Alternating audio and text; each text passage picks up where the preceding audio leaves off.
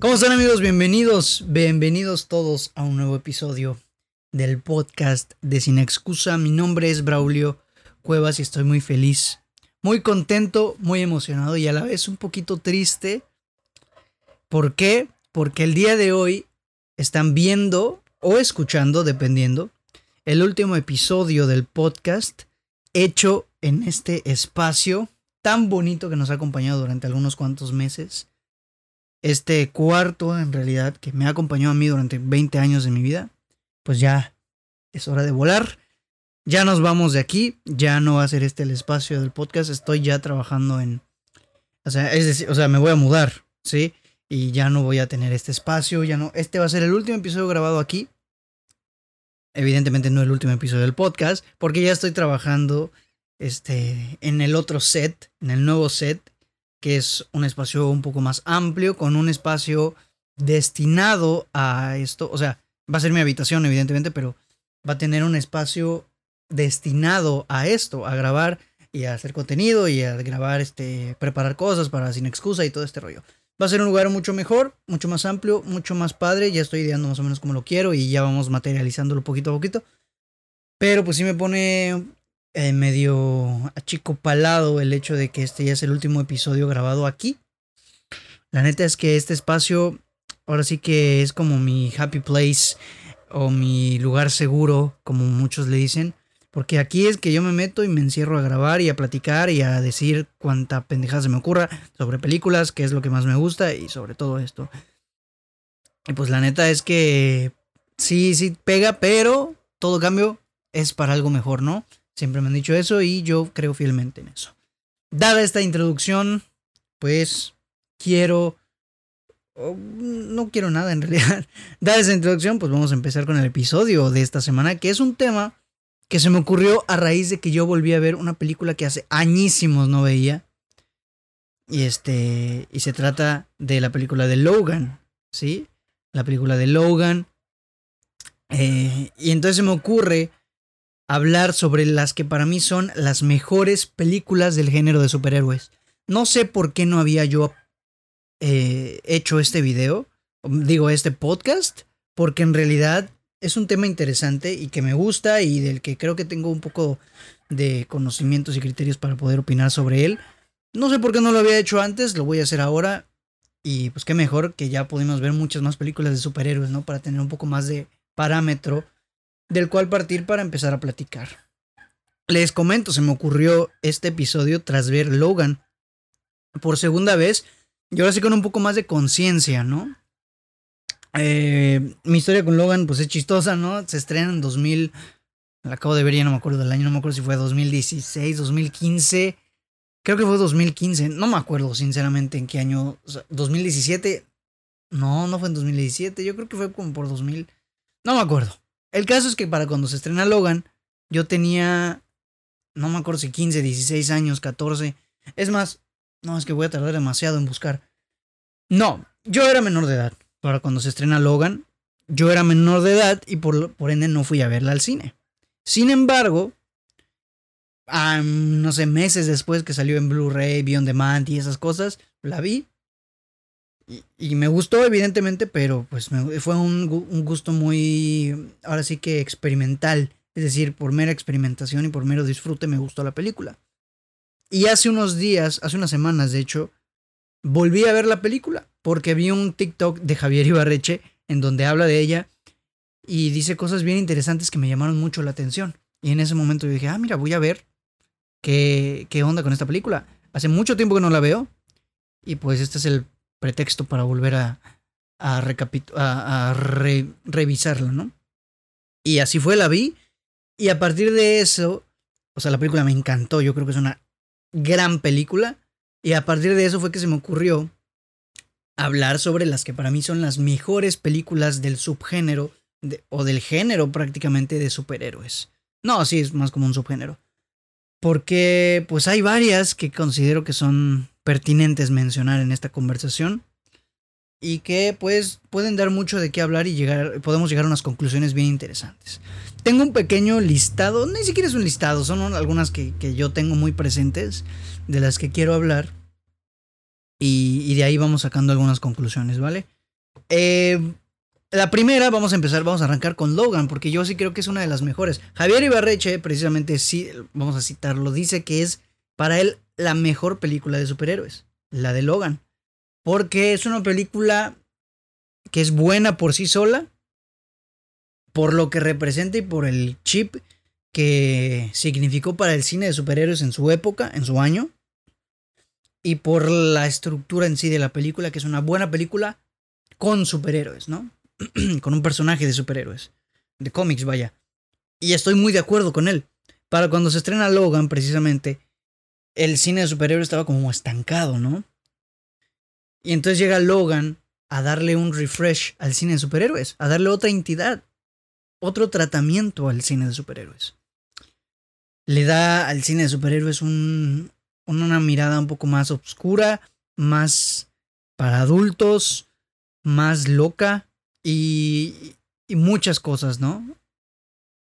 Y algo curioso es que, pues Logan, en su tiempo, o cuando, se, cuando fue anunciada, yo me acuerdo que fue muy, muy etiquetada, muy mencionada, porque por la clasificación por las escenas y por el tono de la película en general. Y es que Logan es una película, evidentemente no es para niños.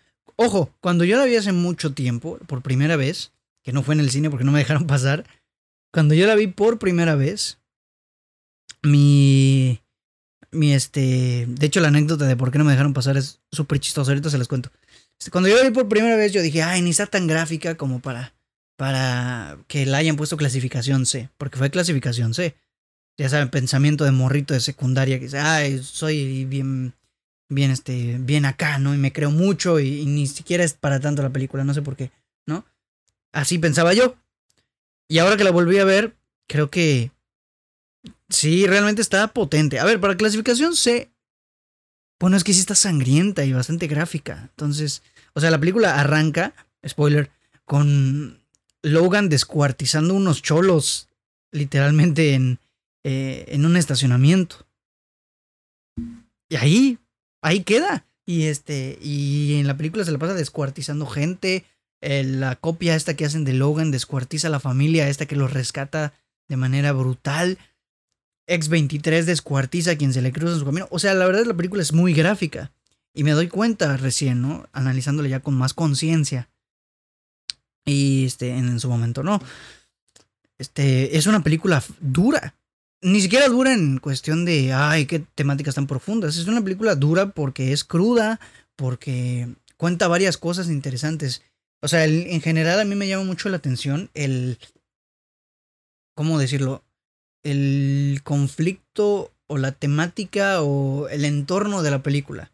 Nos sitúa muchos años después, muchos años después ya no hay mutantes, ya no, bueno, quedan pocos, los están cazando, el gobierno está haciendo este, experimentos con niños, o más bien está creando niños genéticamente modificados, o más bien genéticamente engendrados, con ADN de mutantes, para que ellos sean los próximos mutantes, pero no mutantes héroes, sino armas letales. Esa es la, tesis principal. Logan ya es una persona que está cansada, ya es una persona que está perdiendo, o, más bien por la edad, ya es su poder, que es, o el, más bien el, el experimento del que fue parte, pues ya empieza a perder sus efectos, las heridas ya no le cierran igual, sus garras ya no salen por completo, ya empieza a, irse a la fregada nuestro querido Logan, ya está viejito, ¿no? el profesor X está completamente demente. Ya, le está entrando la demencia senil bien cabrón. O sea, muchos años devastador, incluso el look de la película es muy de postapocalíptico, inclusive el mundo ya no es como antes, lo dice el mismo Logan en la película, y le toca la misión de salvar a una niña y llevarla a El Edén, un lugar en donde hay otros chicos genéticamente modificados o para, que son mutantes, que tienen poderes de, ex, de mutantes, pues para que no les hagan nada, para que ellos escapen y no les hagan absolutamente nada. Eh, el gobierno, ¿no? Estadounidense. Y entonces, pues le toca a Logan un viejito que si bien aún tiene poderes, poco a poco se va muriendo gracias al experimento que le hicieron, ¿no? Poco a poco lo va matando. Y, y este, este concepto, este planteamiento a mí me llama mucho la atención, porque nos está mostrando a héroes a punto de irse, héroes en decadencia, ¿sí? Ya no es el héroe ejemplar que vemos, que es hiper mega eh, poderoso, que este, valga la redundancia, eh, superheroico, ¿no? Es un güey tirado a la fregada que lo único que le interesa es sobrevivir, es Uber y le interesa sobrevivir, quiere dinero para irse a vivir en un barco con Charles y olvidarse del mundo, pero pues no, le toca lidiar con problemas que sus propios poderes le han provocado, ¿no? Y la temática es bastante potente, ¿no? La película yo creo que en su momento sí fue una revolución al género, porque sí representa mucho un refresh. Es una película que no habla, no es una película en realidad de superhéroes, lo es a priori sí porque habla de Logan, ¿no? Que era Wolverine y Wolverine pues es un superhéroe. Pero en, realidad la película no se centra precisamente en el carácter heroico, ¿no? Y eso, eso es muy interesante y yo sí creo que es una muy buena película muy, muy buena la película de Logan. Siempre este, que se, se, convirtió en una de mis películas favoritas de superhéroes y creo que sí es de las mejores. A lo mejor en el top 5, incluso. No sé si eso es decir demasiado, pero para mí sí. Para mí, completamente sí.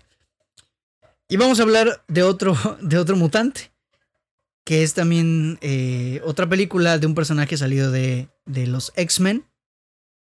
Y que yo considero que es una muy buena película también, bajo su rubro. Y es Deadpool. Deadpool yo creo que es una muy buena película de superhéroes porque hace perfecto el trabajo de adaptar o de ambientarse como debería haber sido o como debe, como debe ser una película de Deadpool. Sarcástica, cómica, eh, rompe la cuarta pared, innovadora en el concepto de, soy, un, soy un antihéroe, que soy un hijo de la fregada, pero pues en realidad sí, sí me toca de repente salvar a unos cuantos, ¿no? Eh, y, es muy buena película a mi parecer porque, porque precisamente eso, adapta muy bien el concepto de, de Deadpool y lo desarrolla todavía mejor. La 2 no me gusta mucho, sinceramente la 2 no me gusta mucho, pero la 1 me parece muy buena, muy buena, la verdad, me gusta, me encanta Deadpool 1, creo que es el papel de Ryan Reynolds. Lástima que Ryan Reynolds últimamente solo actúa de Ryan Reynolds. Pero pues es que Ryan Reynolds en la vida real es prácticamente Deadpool. o sea, es él, ¿sabes? No necesita mucho esfuerzo para hacerlo. Pero pues está espectacular, ¿sabes? O sea, si es Deadpool y actúa como Deadpool, pues qué mejor, ¿no? Es una muy buena película en su rubro. Pero si hablamos, o sea, no tengo demasiado que decir de Deadpool, pero pues sí, eh, vale la pena mencionarla, ¿no? Hablando ahora de películas que, o sea, estamos hablando del cine de superhéroes, yo creo que es válido hablar de películas que le dieron el origen al género de superhéroes. Dejando aparte las de Batman, de, las primeras de Batman, la de Batman de Tim Burton, que también son muy buenas. Quiero hacer mención especial a, a las de Spider-Man, la 1 y la 2. En especial la 2, que a mí me parece mucho mejor que la 1. Y a las de X-Men, la 1 y la 2, que fueron las que iniciaron precisamente el concepto del cine de superhéroes y que incentivaron a mucha gente a, adentrarse a esto del cine de superhéroes. Spider-Man 2 a mí me parece la mejor de su trilogía y me parece una película increíble. El guion de Spider-Man 2 es uno de los mejores guiones de películas de superhéroes hechos, si no es que el mejor. Así te lo digo, es increíble el guion de Spider-Man. Y lo que hizo bien esta trilogía de Spider-Man fue precisamente desarrollar al personaje de Spider-Man. Y no solo al personaje de Spider-Man, sino a todos los otros personajes. Mary Jane tiene un gran desarrollo, Harry Osborn tiene un gran desarrollo, los villanos tienen un gran desarrollo, a excepción de la 3. Y, en general, trascender a tal grado es un logro exitoso, o más bien es un muy buen logro, que se ve reflejado en una de las mejores películas de superhéroes, que es Spider-Man 2, a mi parecer con un super villano de los mejores del cine de superhéroes, con un desarrollo de personajes brutal y con un guion magnífico.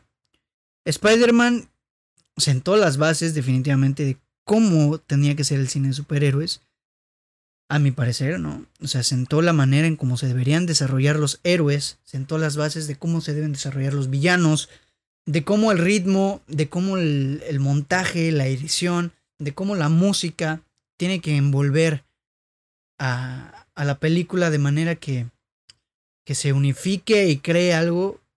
Eh, se me acaba de ir la palabra, cree algo. Ah, icónico, ¿no? O sea, todos recordamos las escenas de Spider-Man balanceándose por ahí. Todos recordamos eso, ¿no? Y, y, creo que tienen mucho valor. Independientemente de si les guste o no la primera, la segunda, la segunda saga, la de Andrew Garfield, que a mí personalmente me gusta la de Andrew Garfield, de hecho.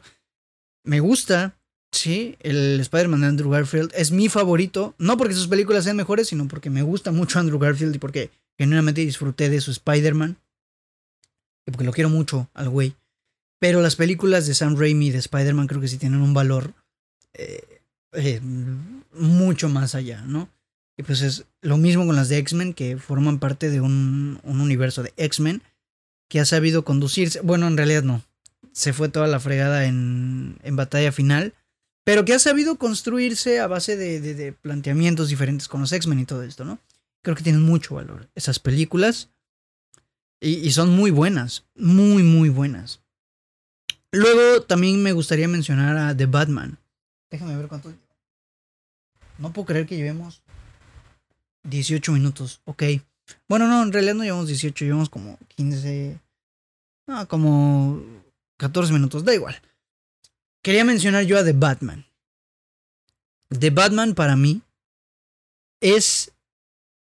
Yo creo que top 3 de las mejores películas de superhéroes de momento, de momento, es mi película de superhéroes favorita. De momento. O bueno, no. Mi segunda película de superhéroes favorita. Ahorita les voy a decir la primera, muchos ya lo saben, pero lo voy a repetir. Mi segunda película de superhéroes favorita. Y es que yo creo que The Batman hace muy bien, o más bien, me gusta mucho que The Batman se sienta hecha por alguien y no por un estudio. Se sienta con personalidad con alguien que sabe qué quiere contar y que sabe qué identidad darle a su universo de Batman. De Batman a mí me tiene fascinado. Ya la vi tres, como cuatro veces y me tiene fascinado porque, o sea, tan solo el inicio, el, el arranque de la película, cuando vemos a la ciudad gótica tirada al carajo, a la presentación de Batman, la entrada de Batman, todo ese arranque me parece impresionante, de los mejores arranques e introducciones en una película de superhéroes. Y me gusta precisamente que no es una película de orígenes. Me gusta precisamente, o bueno, en realidad sí es de orígenes, ya lo he platicado en el podcast. Pero me gusta que no se centre en contarnos otra vez el origen de Batman porque mataron a sus papás y porque... No, a mí me gusta que ya existe Batman. Simplemente nos van a mostrar cómo es Batman en sus primeros años. Y la película en general sí es una película de orígenes. Pero no de orígenes de cómo Bruce Wayne se convierte en Batman sino en orígenes de cómo Batman se convierte en un superhéroe. Eso a mí me gustó muchísimo, porque es literalmente un interés genuino por ser un superhéroe. No hay intereses políticos, no hay nada, es un interés genuino por rescatar a Ciudad Gótica de la miseria en la que está hundida. Y me gusta mucho el planteamiento que hace Matt Reeves sobre eso. Creo que es una extraordinaria película. A mí me, a mí me tiene fascinado de Batman. Es por el momento mi película favorita del 2022. No sé si así se va a quedar y si así se va a quedar, pues perfecto, o sea, yo feliz. Pero sí creo que es de las mejores películas del género de superhéroes. Muchos dicen que es aburrida, muchos, a mí no me parece aburrida en lo absoluto. Me parece que se toma el tiempo bien, que está muy bien estructurada en cuanto a tiempo, muy bien editada, muy bien montada, muy bien planteada, muy bien contada. La película, a mi parecer, tiene muy pocas fallas, que son cosas de guion eh, por los acertijos y tal, pero creo que hace un muy buen trabajo al momento de presentarnos, ahora sí que el origen de un superhéroe, ¿no? Y hablando de Batman, evidentemente, hablando de Batman y de las mejores películas de superhéroes de la historia, evidentemente creo que tenemos que mencionar a Christopher Nolan y a su trilogía, en especial a Batman, o más bien a The Dark Knight, que es la segunda de la trilogía. Y es que The Dark Knight también es un hito en el cine de superhéroes. Para muchos de ellos, esta es la mejor película de superhéroes. y para mí también. De hecho, mi top 3 es Avengers Infinity War en el top 1 The Batman en el top 2 y eh, Dark Knight en top 3. Y de Dark Knight yo creo que la magia de esta película yace en su tono, en su atmósfera política. Es una película sobre Chicago. Es una película sobre la política de Chicago, una política, una, película sobre la política de Chicago con Batman. Eso es. Y a mí eso me gusta. Porque está Batman, pero es como una película sobre la burocracia, la corrupción, la imagen de un héroe ante la ciudad, la antítesis del héroe, que en este caso es Heath Ledger, o sea, eh, digo, el Joker. O sea, de verdad es. Es una película. Pues bastante. Buena y bien hecha. Christopher Nolan a mí me gusta y creo que sí es de sus mejores trabajos. Digo, los guiones de Christopher Nolan no siempre son sus fuertes, pero en esta película yo creo que el guion sí es bastante bueno. Me parece todavía mejor el, el guion de, de Spider-Man 2, pero esta película es interesante y creo que navega muy bien en esos mares sociopolíticos, poco más realistas, ¿no? Contándote la historia de Batman, sí, pero poniendo en tela de duda, bueno, no en tela, no en tela de duda, sino poniendo de manifiesto circunstancias a través de sus personajes. A través, por ejemplo, Joker. Joker pone de manifiesto en la película circunstancias psicológicas y sociales y políticas inclusive sobre cómo funciona el sistema de Ciudad Gótica a través de sus discursos, a través de su, de, de, de su manera de actuar, a través de sus diferentes planes, de sus diferentes escenas, de sus diferentes actos. Pone de manifiesto varias temáticas que te ponen a, a pensar conforme vas viendo y, y experimentando al personaje. Lo mismo con Christian Bale, no tanto, pero sí. Y yo creo que ese es el aporte bastante bueno de The Dark Knight, ¿no? y ahorita que mencioné a Joker, no la iba a mencionar porque en, sí Joker no es una película de superhéroes. Sí, no es una película de superhéroes. Porque, pues, o sea, literalmente Joker no es un superhéroe. Pero es parte del género de un universo de un superhéroe. Entonces creo que vale la pena mencionarla. Joker, cada que la veo, me gusta menos. Porque creo que el guion es un poquito muy conveniente, ¿no? Pero es una buena película. A mi parecer es una muy buena película. y sin duda sienta otro hito en el cine de cómics al estar planteando una película mucho más dramática. ¿Sí? mucho más dramática en cuestión narrativa. Eh, mucho más dramática en el sentido de que no es la típica película de superhéroes del molde que han construido y no. Es más dramática. Es un drama que nos cuenta la historia de la creación de un villano. ¿Y por qué es un hito para el cine de superhéroes? Porque esto puede dar paso a que otras películas empiecen a tomar estas tonalidades. O sea, los personajes de los cómics no a fuerza tienen que tener el molde del cine de superhéroes que ya hemos estado viendo los últimos años. los personajes de cómics pueden tener arcos diferentes. Hay personajes que se, que, que se prestan más para eh, tonos un poco más cómicos, otros para dramáticos, otros para, no sé, musicales, puede ser, no sé, no, yo qué sé, pero sí. y, y realmente eso es lo que provocó, o lo que espero que siga provocando Joker, ¿no? Ese es el aporte valioso que le encuentro a Joker. Eh, y yo creo que también hablando de películas de superhéroes, creo que vale la pena hablar y retomar al gigante de los, del cine de superhéroes en este momento, Marvel Studios. Marvel Studios tiene muy buenas películas, tiene muy malas películas, pero a mi parecer solo tiene una gran película, que es Avengers Infinity War. A nivel de película, a nivel de historia, a nivel narrativo, a nivel estructural, a nivel de, vaya, construcción de la película, a mi parecer, Infinity War es la única gran película de Marvel Studios. y yo creo que por todo lo que representa, ¿no?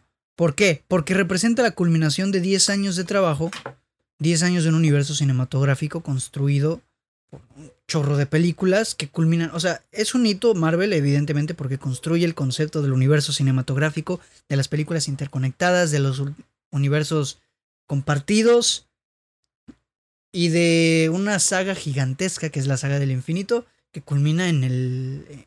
En realidad culmina en Endgame, pero empieza a finalizar en Infinity War. Y a mi parecer eso es... Eso es algo con mucho valor.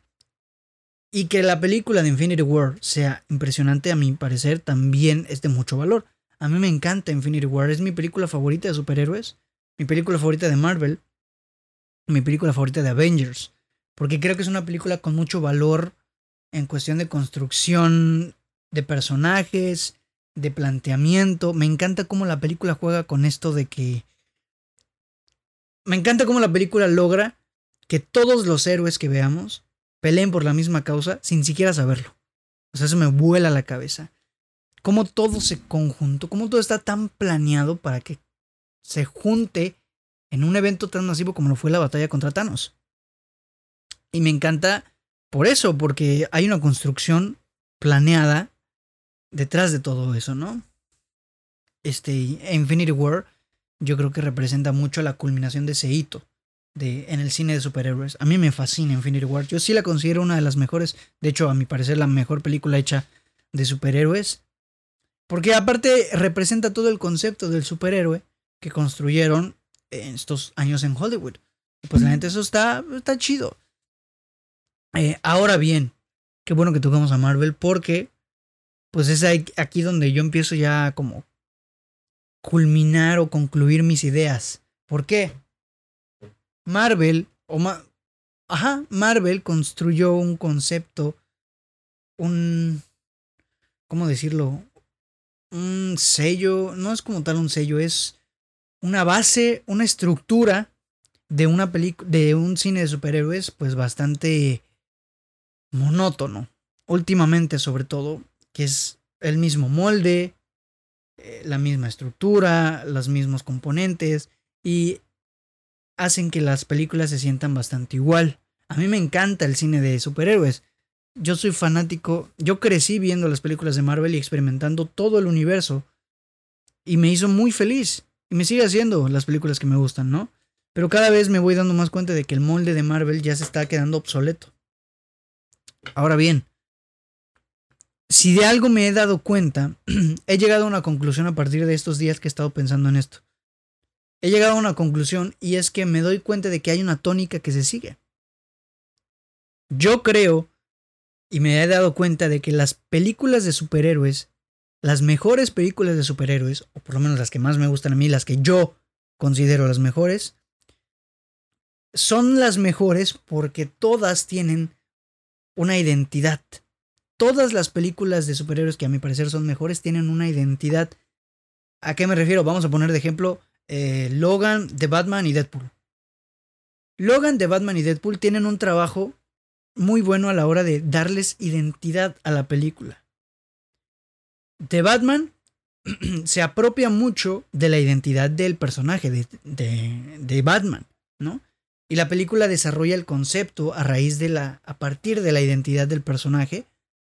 Para construir su propia identidad.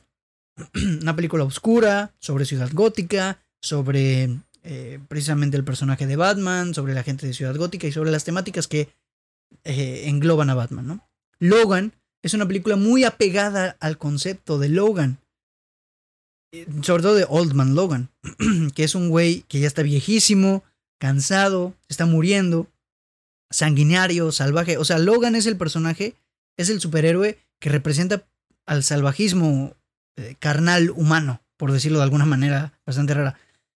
Y en ese sentido lo, lo, hace bien porque Logan sí se siente como una película mucho más salvaje, mucho más sangrienta, mucho más oscura hasta cierto punto. Y Deadpool se adapta muy bien al planteamiento de Deadpool. Es una película cómica que juega con los elementos con los que normalmente eh, juega Deadpool, el personaje original de los cómics. Y se adapta a esta identidad para construir su propia identidad, que es la del personaje. Entonces, son muy buenas películas porque hay un trabajo, un esfuerzo por hacer que la película tenga una, una identidad basada en el personaje en el que están contadas. Y la verdad eso es, es muy valioso a mi parecer. Porque incluso las de Marvel, incluso las de Marvel, Pero las primeras, y no me refiero a las primeras de las primeras que salieron, sino a las primeras películas, a las primeras partes de cada superhéroe.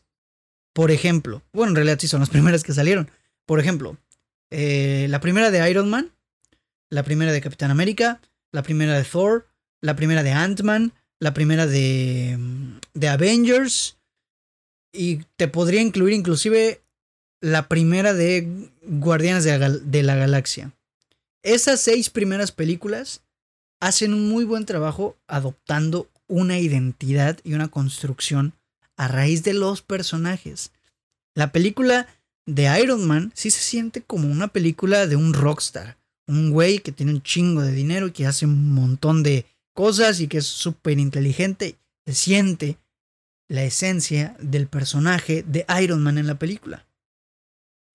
Incluso la primera de Doctor Strange. Son siete, estamos siete películas. La de Thor, a muchos les gusta, a muchos no les gusta, a mí me gusta. Yo la considero buena. La de Thor se siente el, el, toda esta cultura, ¿no? Lo nórdico, lo, el mundo de Asgard, todo el misticismo que hay, toda la cultura, vaya, del universo nórdico y de la cultura se siente en la película y forma parte de la identidad de esta. Visualmente, narrativamente, lo que tú quieras. Eh, ¿Cuál otra les dije? La de Capitán América sí se siente como una película un poco más, mm, vaya, bélica, ¿no? El tono sí es más acercado a lo bélico. ¿Cuál otra? La de Ant-Man perfectamente hace bien en adaptar al personaje de Scott Lang en algo cómico, porque eso le va bien al personaje. La de Guardianes de la Galaxia lo mismo.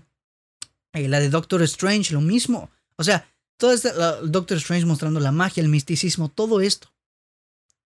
Tienen identidad. Incluso la de The Winter Soldier se siente más como una película de espías que es precisamente a, lo que se tiene que enfocar.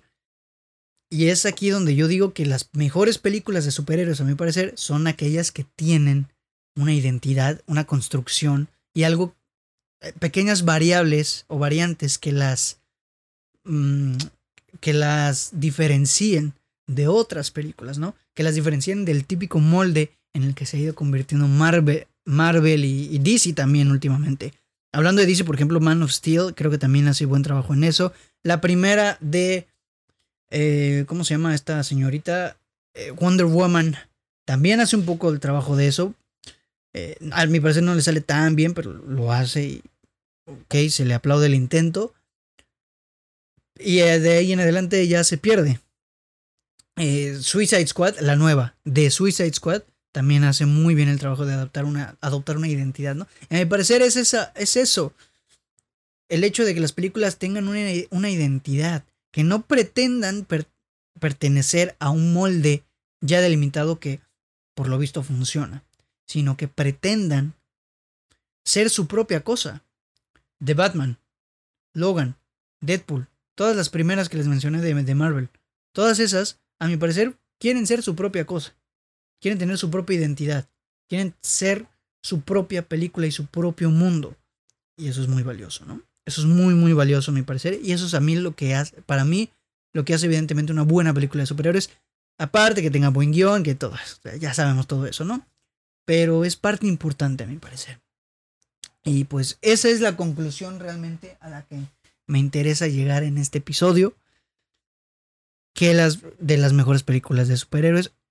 Incluso una de las mejores películas de superhéroes que me, se me acaba de acordar para mí. Y no sé si mucha gente lo toma en cuenta, pero para mí una de las mejores películas de superhéroes es Los Increíbles. El aporte cultural el aporte técnico y el aporte ahora sí que narrativo en cuestión de películas animadas que hizo Los Increíbles, para mí no tiene nombre y es inmenso. Los Increíbles es una gran película de superhéroes, una gran película de Pixar también. Y una gran película animada, es muy buena. Y, es, es este, es brutal. Y, pues sí, amigos, yo creo que con esto podemos ir cerrando este episodio que no fue tan largo, pero fue significativo, ¿no? Fue importante, fue, fue valioso, a mi parecer el cine de superhéroes ojalá empiece a adoptar la, la tónica esta de, de, ser su propia cosa, de querer experimentar con diferentes géneros, con diferentes moldes, diferentes estructuras para que nos den cosas diferentes y que se sientan padres y frescas como de Batman, como todas estas películas que ya les mencioné. Ojalá, ojalá veamos algo así y pues nada amigos, gracias por haber escuchado completo si es que lo hicieron este episodio. Les agradezco mucho, es el último episodio grabado desde esta cuevita, mi cuevita feliz. Gracias. Los quiero mucho amigos y pues nos estamos viendo y escuchando o escuchando en un nuevo episodio del podcast de Sin Excusa la otra semana. Espero que me dé chance ya de tener el set listo para regresar la otra semana también. Sigan las redes de Sin Excusa en Facebook, Instagram, Twitter, TikTok. Sigan el podcast en todas las plataformas de podcast digitales. Suscríbanse al canal de YouTube si no lo están. Suscríbanse, activen la campanita para que no se pierdan en ningún episodio ni de ningún próximo video. Y pues nada amigos, ahora sí me despido. Mi nombre es Braulio Cuevas y nos escuchamos en el próximo episodio del podcast de Sin Excusa. Bye.